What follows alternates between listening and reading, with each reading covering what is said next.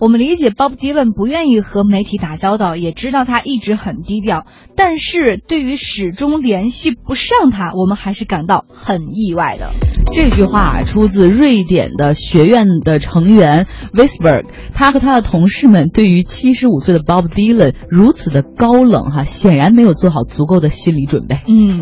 那大家应该也知道哈，我们在节目当中也提到过，今年的诺贝尔文学奖啊，会在这个十二月十号在斯德哥尔摩音乐厅举行颁奖典礼。那个文学奖的获得者之前就已经披露了，就是这个美国的摇滚歌手、民谣歌手 Bob Dylan。可是现在。这个即将要举行颁奖典礼了，但是这个得奖人能不能出席还不知道。但是最起码鲍勃迪伦之前说，我可能不出席了，他说要拒绝，要拒绝。他最最可气的是，他连这种话都没说过。一般哈，比如说你看通知莫言获得获奖了，啊，他会回应一下说非常荣幸我获得这个奖。但鲍勃迪伦就没有，他不是说他。不，这是假消息。决定啊，哦，他最为为什么让文学院很生气，让瑞典的这个学院很生气，就是因为他从自始自从此之中就没有说过一句话，就这是冷漠是最大的，就好像歧视或者看不起啊，对，太可怕了哈。然后呢，现在等于说没有联系上这个，通过各种渠道去尝试联系 Bob Dylan，，联系不上。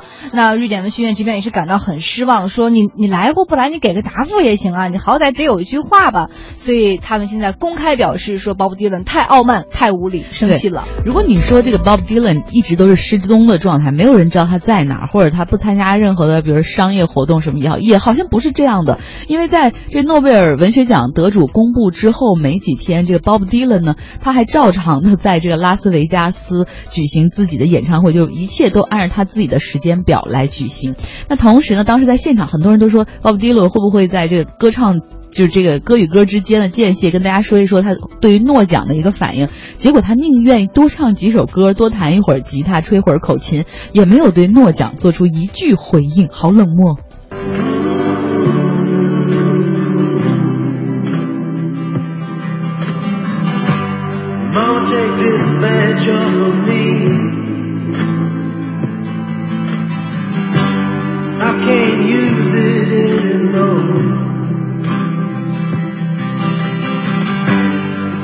Dark, too dark to see.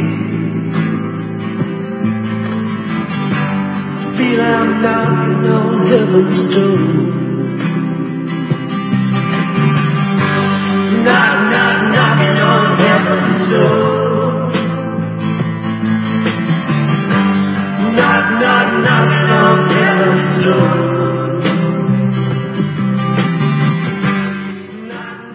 其实，在诺贝尔奖的这个文学奖的历史上，其实也有一位作家是拒绝来领奖的，那就是一九六四年法国著名的作家、哲学家萨特。那他是无神论存在主义的主要代表人物，也是西方社会主义的最积极的倡导者之一。而他一生中就是标榜着我拒绝接受任何的奖项，我不需要你们的承认。嗯，那其实鲍勃迪伦也是哈，虽然说他对自己热爱的事情，比如说啊唱歌、演唱会是很感兴趣的，但是对于在媒体面前抛头。露面，他真的是一点兴趣都没有。在十九年的时间当中，照理说明星应该出席各大颁奖晚会，出席各种这个采访，他没有，就只有一次电视采访，或很严肃的那种电视采访。或许他觉得就是他不需要我，我已经就是到达这样的一个地步了哈，到达这样的一个一个境界，我不需要媒体再来宣传、理解啊，以来证明自己。呃，还有就是诺贝尔奖，嗯，可能跟他的某一些想法是有有背的，还是怎样？就是诺诺奖。那些这个就是文学院的那些这关于呃这个就是